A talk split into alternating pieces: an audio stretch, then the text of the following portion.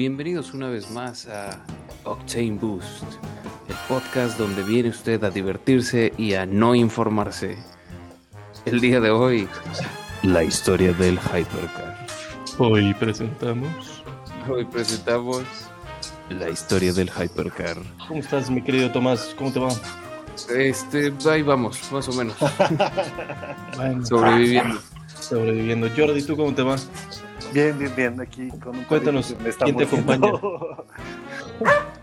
ya escucharon, ya, ya. Ahí su está, sí. nombre Es también Es su gato. Ivy. es mi gato. Qué feo. Oye, llévala al doctor porque eso no suena normal, pero Es, bueno, es- es mi tortuga.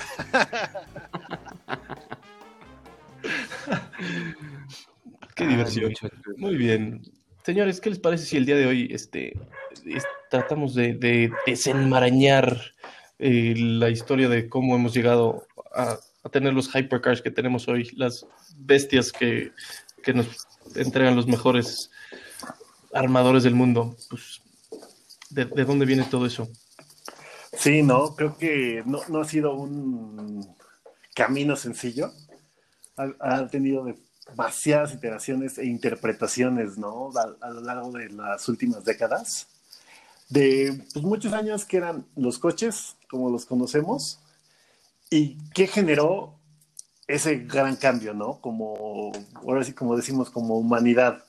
¿Qué dio el paso, el origen, como si fuera el Big Bang, a lo que iba a desencadenarse para ver los autos de hoy, cómo son, cómo se deben de desempeñar y cómo están hechos, ¿no? Y cuál fue el camino que todo el mundo en la industria del performance Sí, como que todo el mundo siga siguiendo un- uno tras otro y pues como que encuentran la fórmula que funciona y pues vamos todos para allá. Yo creo que y- eso empieza como que en los 80s cuando la Fórmula 1 empieza a usar fibra de carbono. En McLaren el MP4 del 81 tenía fibra de carbono. Un poquito después esos mismos materiales se van al grupo B en el 82. Los turbos bestiales que se usaban en los 80s por todos lados. Este, yo creo que, que por todos ahí estos cambios de la mano de nueva tecnología, nuevos materiales, eh, motores que antes no aguantaban las temperaturas que los turbos le imprimen a los motores. En esa época empezaron a encontrar aleaciones y maneras de manufacturarlos que nos llevó a tener motores muchísimo más poderosos, motores chiquititos de 1.6 litros que te daban 300 caballos. Oye, el, Sin el Ford sin derretirse. RS, el- sin derretirse, el Ford RS 2000 tenía casi 800 caballos. Hazme el favor, con cuatro Sí. cilindros.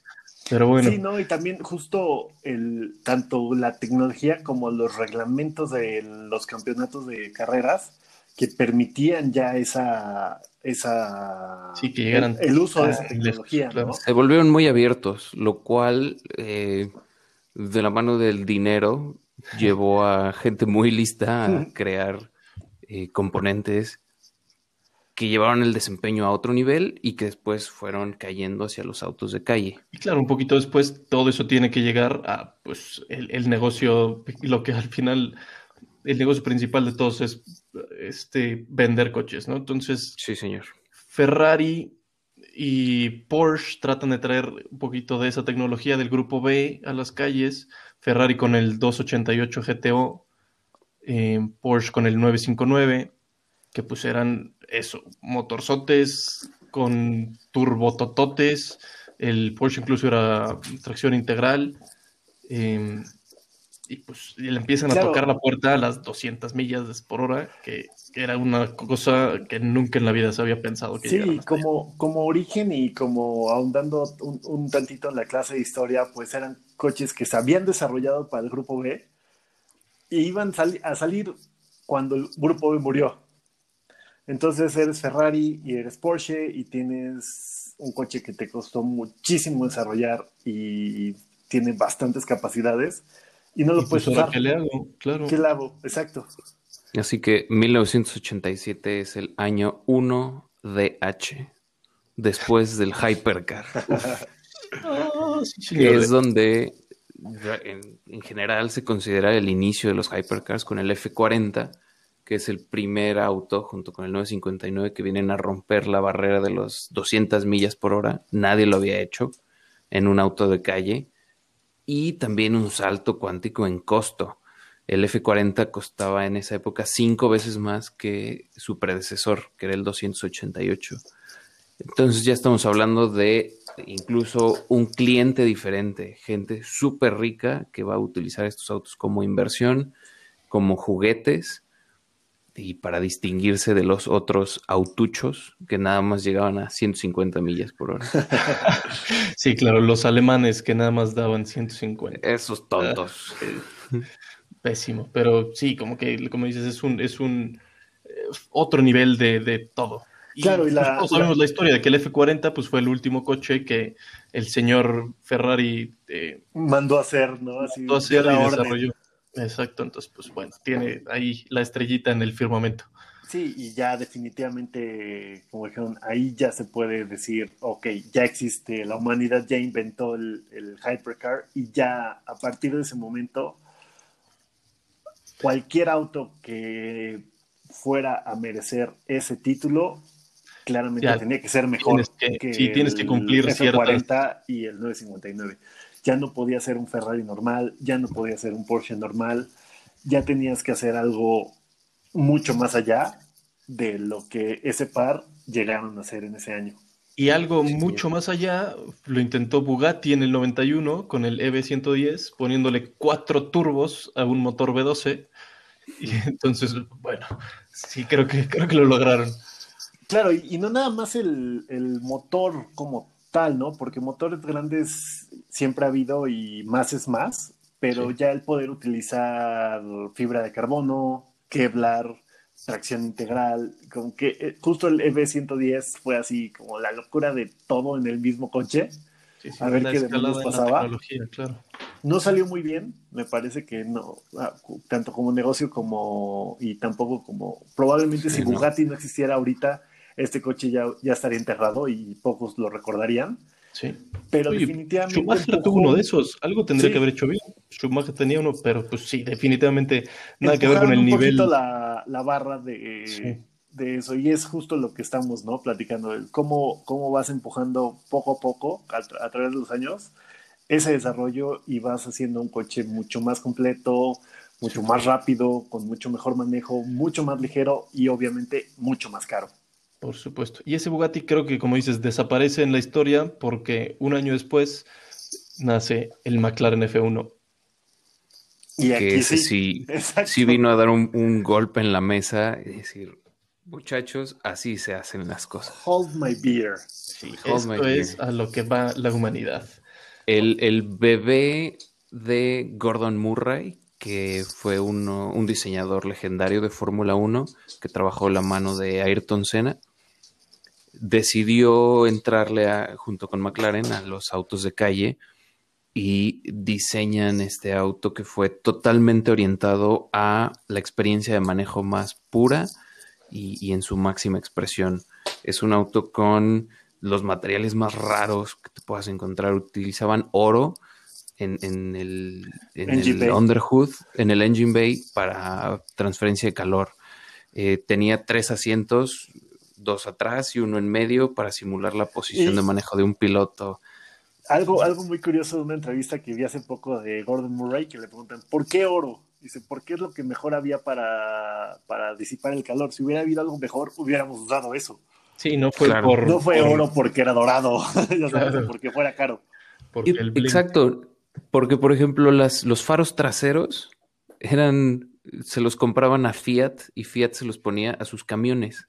O sea, eran unos faros horribles. Y los faros delanteros eran de Nissan, que utilizaba, creo que un Sentra de esa época. Pero eran los que cabían en el espacio que él le había otorgado a los faros, porque todo lo demás tenía que ser para aerodinámica. Era pura, puro manejo ese coche. Y aquí justo, justo esto, y vamos a guardarlo para dentro de unos minutos. Todavía en esta época de los Hypercar, utilizaban que las calaveras de esto, que las calaveras, que los faros del otro, que el botón de apagar del camión, porque era lo que tenían, y obviamente no se iban a enfocar ni a gastar recursos, ni dinero, ni tiempo de un ingeniero que podría estarte diseñando Sí, un pasar otros 10 abajo minutos del- en el claro. túnel de viento, claro. Y este McLaren también, como bien dice Tomás, está enfocado al manejo, pero por muchos años fue el coche con el top speed más alto en 240 millas por hora. muchos años. Por muchos, muchos años. Muchísimos. Entonces, así más sin de querer, 10. hicieron el coche más rápido y pues ahí se quedó. Eh, pero Y más caro y más exótico. Y la Era el auto más difícil de más desbloquear en Need for Speed. ahí está. ¿Qué Ahí más exclusivo que eso? Nada. Sí, sí. Pero bueno, un poquito más adelante en, en la historia, también eh, como que en un segundo escalón, el Jaguar XJ220, eh, que pues fue un intento de Jaguar por hacer algo similar. Al final no le salió, le querían poner un B12, no lo pudieron empaquetar, acabó sí. siendo con un B6. eh, bueno, como que fue otro intento por ahí, Un demostrando que Maserati MC12 cualquiera lo hacía. también. sí, Lo hicieron bien, pero sí no, no fue lo mismo que decíamos, ¿no? Para poder caracterizarte y decir que eres un hypercar, tienes que cumplir lo que todos los demás ya hicieron. Y estos se quedaron como que en la tablita, ¿no? Así, Sí. kudos por la idea, pero faltó ejecución. como que casi, Claro. pero no lo lograste. Y yo creo que el siguiente que, que hizo un, un súper trabajo fue otra vez Ferrari con la evolución del F40, el F50. Se rompieron la cabeza con ese nombre. Sí, no sé, yo creo que se tardaron más en, en- en descubrir cómo se iba a llamar a meterle el motor de Fórmula 1 a un coche de calle. Eso fue también algo que no se había hecho antes, ¿no? Un, un motor de, de carreras tal cual, meterlo en un coche de calle, eh, atornillado al chasis como parte estructural. Entonces, pues, Sí. dice la gente que lo ha manejado, Tomás es uno de ellos, eh, que, las, que las vibraciones pues, son Mejor, que lo diga. Tomás. Son horribles y aparte no le cabe nada del súper. Eh, Por eso lo vendí, porque Bien hecho, Tomás. No me servía. Eres una señora que compra demasiadas cosas en el súper y sí, no. Es que el ya garrafón de agua lo tenía que amarrar al toldo, entonces se veía mal. sí, no. se vende ese pinche coche. Pero sí, creo que Regresando a, al traer cosas de la pista, a traer cosas de, de la innovación de la Fórmula 1, de todo, a, cómo puedo hacer este coche lo máximo posible. Claro, que ya ella no era, ok, vamos a usar el mismo material o la misma idea de arquitectura, ya era el motor. Eh, tráete ese motor y ponlo aquí. Un, mo- un motor B12 del Ferrari 641 de 1990, que quien nos siga en nuestro, en, en nuestro Instagram fue el Ferrari que usé para la vuelta de Spa en el simulador. Uf, qué chulo. Justo ese, ese motor fue el que metieron al, F, al F50, nada más, así casual. Lo hicieron muy bien. Este, y pues bueno, finales de los noventas eh, empiezan a pasar cosas raras. Gente externa, entre comillas, unos, unos muchachos jóvenes como el señor Koenigsegg. eh, Pagani no era ningún muchacho. No. estaba- No, pero él, él trabajó en Ferrari y en Lamborghini y hacía, era como que el jefe del taller de fibra de carbono para los equipos de Fórmula 1. era experto en fibra de carbono. sabía Sí, debe seguir siendo. Entonces, pues sí, en 99, 2000 salen el, el Sonda y el Koenigsegg CS8S, que pues fueron el primer intento como de un, un agente externo a entrarle al mundo de los hypercars. Tienen su mérito y pues ya hablaremos a más, con más detalle tal vez en algún otro capítulo, pero, pero volviendo a, los grandes nombres de los hypercars, en 2002 Ferrari desarrolla el el F60 era el code, el nombre código que se acaba llamando el Ferrari Enzo. Sí, le, le pensaron un poquito más. Pensaron un tantito más, alguien dijo F60, no, Suena feo. no, Espera. no, no, no, espérate. ¿Cómo se llamaba el ¿Dónde he visto eso? Dale. Sí, creo que, creo que fue un perfecto nombre, ¿no? Ponerle, imagínate, o sea, a quienes trabajaron en ese coche de, este, esto se va a llamar Enzo. Así de importante es este coche para Sí. nosotros y así de bien lo vamos a hacer y es lo mejor que ha salido de esta casa. Y ese además es mi auto favorito de todos los tiempos. Bien. Por dos. Sí, no sé si por tres, pero, pero maybe. Pero, Pero por sí, dos y medio. y ya básicamente todo de fibra de carbono, muchas partes de Kevlar. La misma fórmula, creo que es la misma fórmula que se había aplicado desde hace muchos años, pero refinado. Sí, trae lo Sí. mejor que puedas de la pista, ponlo aquí. Y la última tecnología, pónselo a este coche. Y qué bien lo hicieron, claro. También toda la gente que lo ha manejado, eh, o sea, que vámonos Como de yo. regreso al 2002. Como Jordi. Toda la gente que sabía de manejo en el ¿Por qué te 2002 ríes? Cuando tenía dijeron, ese 22 es el años". mejor auto que he manejado o que se ha creado en la historia. Ningún auto se maneja como ese hasta el 2002. Que mira qué es decir, sí, sí, sí. Sí, y también, vaya, tenían a- al señor Michael Schumacher de su lado trabajando Sí. para que justamente fuera el mejor coche que se haya manejado siempre. Sí. Y de ahí Porsche, como siempre, arruinándole la fiesta a Ferrari, Una vez más. una vez más, mete su, que, que es también ese motor que utilizó el Carrera GT, también estaba pensado para Fórmula 1, pero nunca se cuajó el, el- el trato que iban a tener para, para introducirlo. Pero ya tenían el motor y dijeron, pues, ¿En qué se mételo lo a un coche. Sí. Yo creo que estarán de acuerdo conmigo que es uno de los motores más, con el, con el sonido más bonito de la historia. 100%. Sí. Sí, Es- es- ese y motor es- V10 es... Y aparte es hermoso que lo puedes ver ahí atrás del- de, de los asientos con sus cuerpos de aceleración individuales cada uno. Ay, Ya traía una, un, un nut central, ¿no? En las llantas. Sí. El tipo de que traía transmisión manual, Sí. que eso es muy importante. Que el Enzo no, el Enzo traía transmisión secuencial automática. Definitivamente. Estilo Fórmula 1, que era la última, Eso. el último grito de la moda en esa época. Sí, entonces aquí va, ¿no? Tanto el desarrollo de la tecnología como las filosofías de cómo tiene que ser un hypercar, ¿no? Entre más eficiente y más rápido, pero sin perder la esencia de lo que el manejo, de, de lo que estás buscando, ¿no? Que a fin de cuentas es como lo, la pureza, ¿no? De, de manejo. Claro.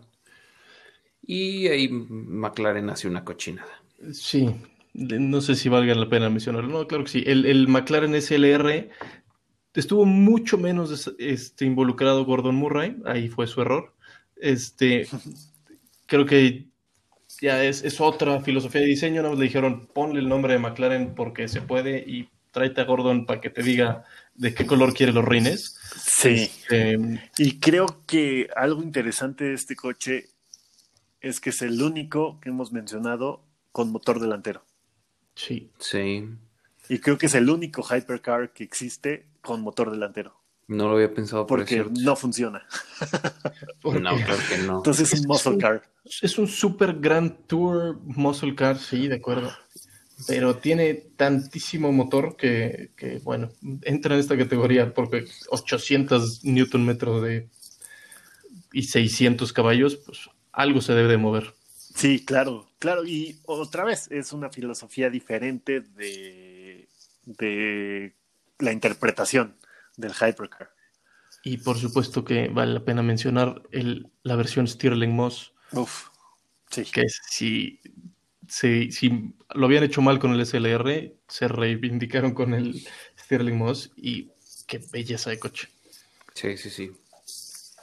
Pero Uf.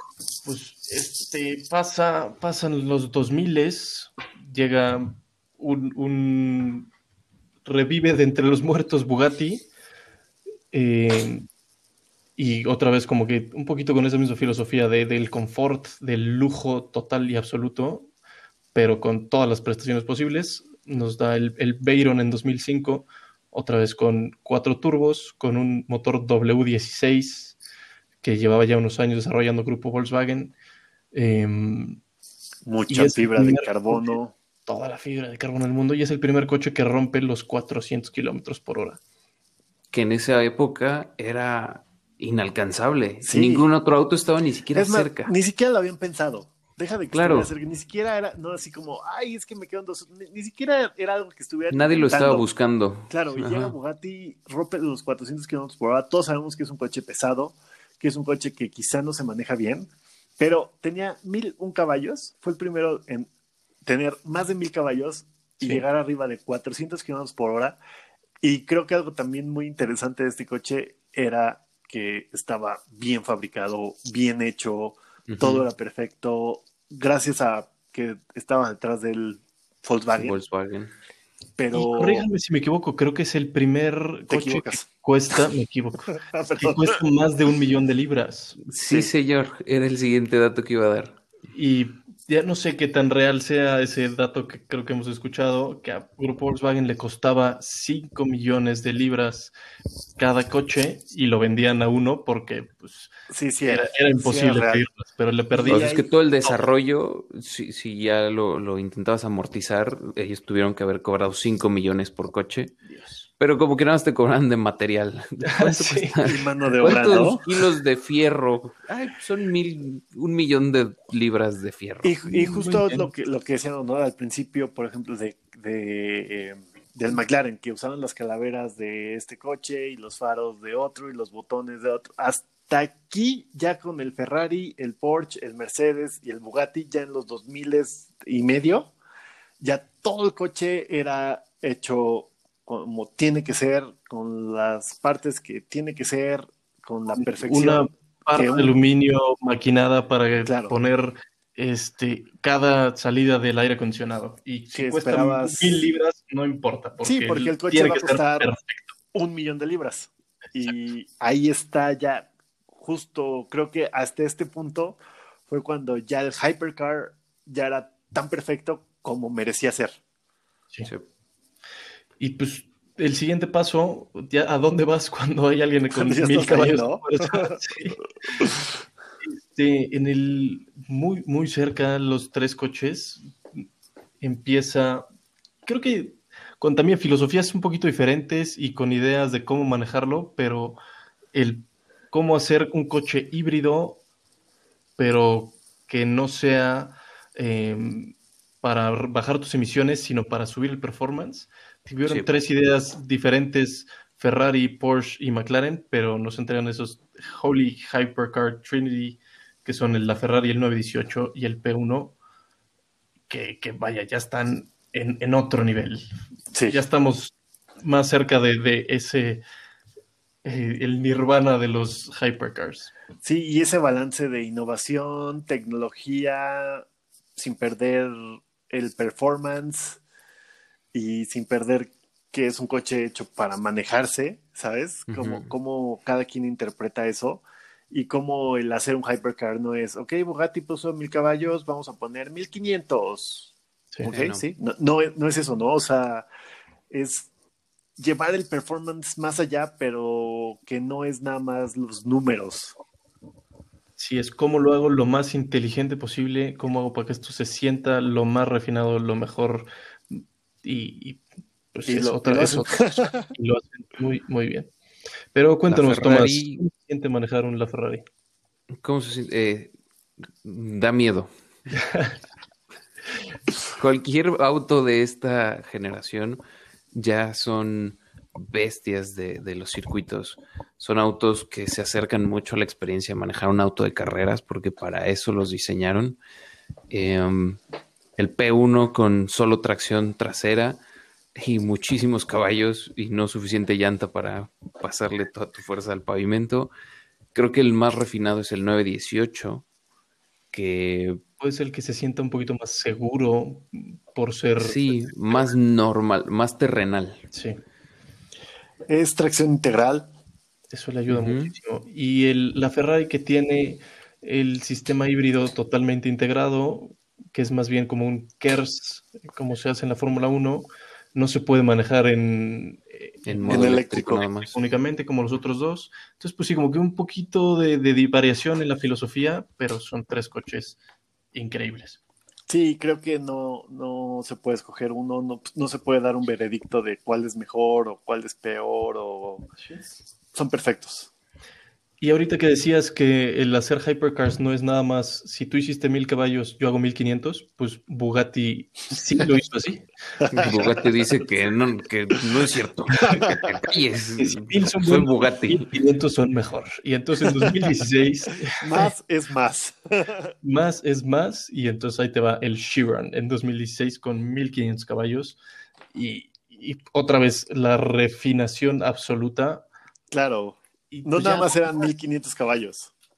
Claro, era, era todo. El, creo que la imagen de Montoya rompiendo el récord de velocidad con una camisa perfectamente planchada y mancuernillas, con en vez de estar en un overall con casco, con o sea, ese es el grado de refinamiento que alcanzó Bugatti, ese es el, la, la, perfección de su coche que no necesita no necesita estar el piloto en un Nomex completo para romper el récord de velocidad.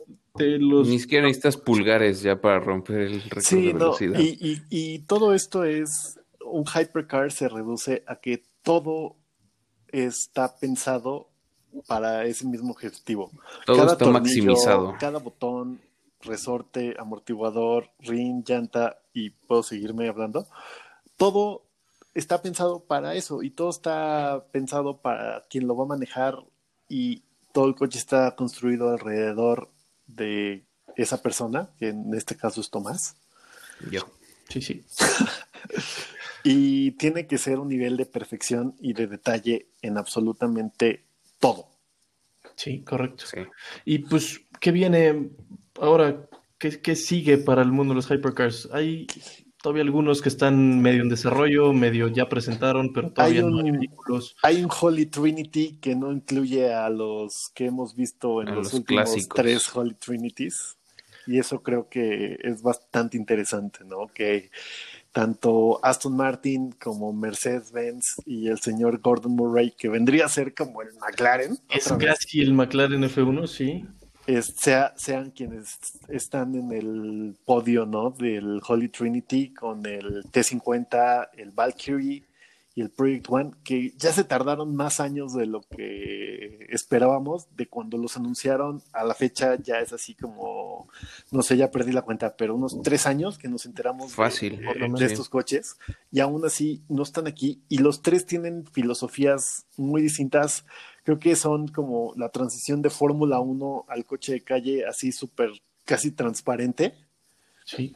Y pues básicamente uno diseñado por Adrian Newby, una de las grandes mentes de, de la Fórmula 1, el otro por Gordon Murray, otro de las grandes mentes de Fórmula 1, y el equipo de Mercedes-Benz, que básicamente lo han hecho perfecto durante los últimos años en la Fórmula 1. Quizás no es una persona, que los represente a todo el equipo, pero Mercedes-Benz no, no necesita más. Y con filosofías diferentes, tanto de motores, unos B12, el otro está otra vez intentando poner un motor de Fórmula 1 en el coche de calle con el seis cilindros, pero vaya que, que van a ser una vez más empujar esa barra, ¿no? De lo que la humanidad es capaz de hacer en una pista.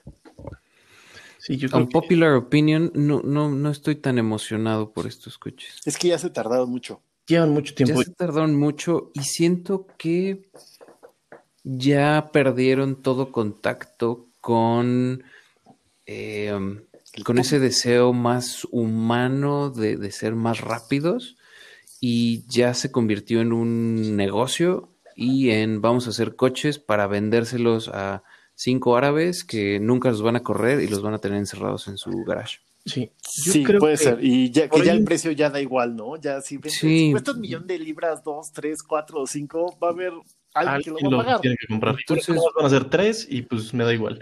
Yo creo que sí. sí, estoy de acuerdo contigo, pero un poquito creo que Gordon Murray trata de sí hacer un coche para manejarse, sí hacer un coche eh, que, se disfrute, que se maneje bien, que sea lo mejor posible para el piloto.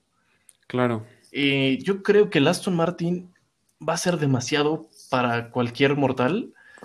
Sí, si no te pegas Betel. Si no te pegas Betel, es que no puedes. Tu cerebro no, no, procesa eso. Sí, todo, esa toda esa filosofía hecha alrededor del túnel de viento, yo creo que a mí me encanta. alcance de, de la gente normal. No, Sí, y de- aparte que te digan, tienes que dar esa vuelta a 250 kilómetros por hora, porque Si no, nos solo en ese momento vas a tener todo el, el downforce necesario. Sí. No, no hay cerebro que diga, sí, o sea, tu cerebro te dice frena. Sí, y, y, ah, bueno, en cuestión de diseño y cómo están planeados, a mí sí me encantan. Tienen toda la razón en lo que están diciendo, que están más allá, ¿no? De la persona promedio rica que pueda poder manejar este coche. Sí. El tiempo que ya se tardaron en desarrollarlos y poderlos lanzar y poderlos ya poner en la calle, ya fue honestamente absurdo, porque antes era, les presento el Enzo, ¡pum! Y si mañana ya está para comprarlo. Ajá, y, y ya estaba. Y ahorita, ya con ese tiempo que se tardaron, pues ya viene Le Mans Hypercars, que son Entonces- coches que viene Ferrari, viene Porsche, Audi, Peugeot, Glick- Glickenhaus y Toyota, que ya tienen, bueno, ya tienen o están desarrollando sus autos Hypercar, Sí. que tienen que ser homologados, que tienen que estar basados en un coche casi de producción y obviamente van a usar todo lo que van a aplicar en Le Mans tanto de motorización como de su desarrollo de chasis y cómo se van a ver para la calle. Y van a alcanzar al Valkyrie, al Project One y al T50. Totalmente. Y tienen, creo que tienen una filosofía completamente distinta, mucho más desarrollada, más pensada, con un background específico para alemanes. Y creo que ahí se nos cayó el teatro del Valkyrie y del Project One y del T50. poquito, sí. Es, es lo que pasó en, en los noventas también, que eran otra categoría, pero el grupo C, que nos dio el Mercedes CLK GT3, Ujú. el Uf. Porsche este 911 Claro. GT3, ¿cómo se llama? Sí, GT1. El GT1, Era el GT1, sí, era el 911 GT1. ese es el nivel de Hypercar Sí. que estamos esperando. Entonces, pues sí, creo que ya se están durmiendo el Valkyrie y Mercedes. Entonces, pues ya veremos qué pasa. Gordon Murray muy bien, pero sí, correcto. Ese, ese, ese par de coches, tanto el GT1 como el Mercedes-Benz, que eran coches totalmente de pista y que puedes ver en la calle y es así, de- te quitan, que te quitan el aliento. Y ojalá hacia donde vaya el Hypercar en el futuro, en los próximos cinco años, sea en Le Mans. Ojalá. Pues muy bien. Pues Ahí a donde vaya el Hypercar, ahí estará Octane Boost para traerle Ah, las últimas novedades que podría encontrar en internet. Pero no tiene 10 minutos para juntar toda esta información. Pero no sabe leer. muy bien. Pues ya esperemos, veremos qué pasa, señores. Pero por lo pronto, un gusto como siempre hablar con ustedes. Un gusto. Cuídense, pórtense bien, por favor. Síganos en nuestras redes, arroba Octane Boost Podcast, donde ponemos fotos cool. que pueden entrar a internet, pero no todas. Pueden encontrar en internet. Gracias, Somos- amigos. Somos curadores de la red. Esto, esto no es un trabajo fácil. Por supuesto que no. No cualquiera lo puede hacer. Un algoritmo sí, pero no cualquiera. No les Y digas. próximamente, Octane Boost en video. Por si usted no se conforma con solo escuchar y también quiere ver. Muy bien. Muchas gracias, Si nos señores. quieren conocer, Chao. mejor no.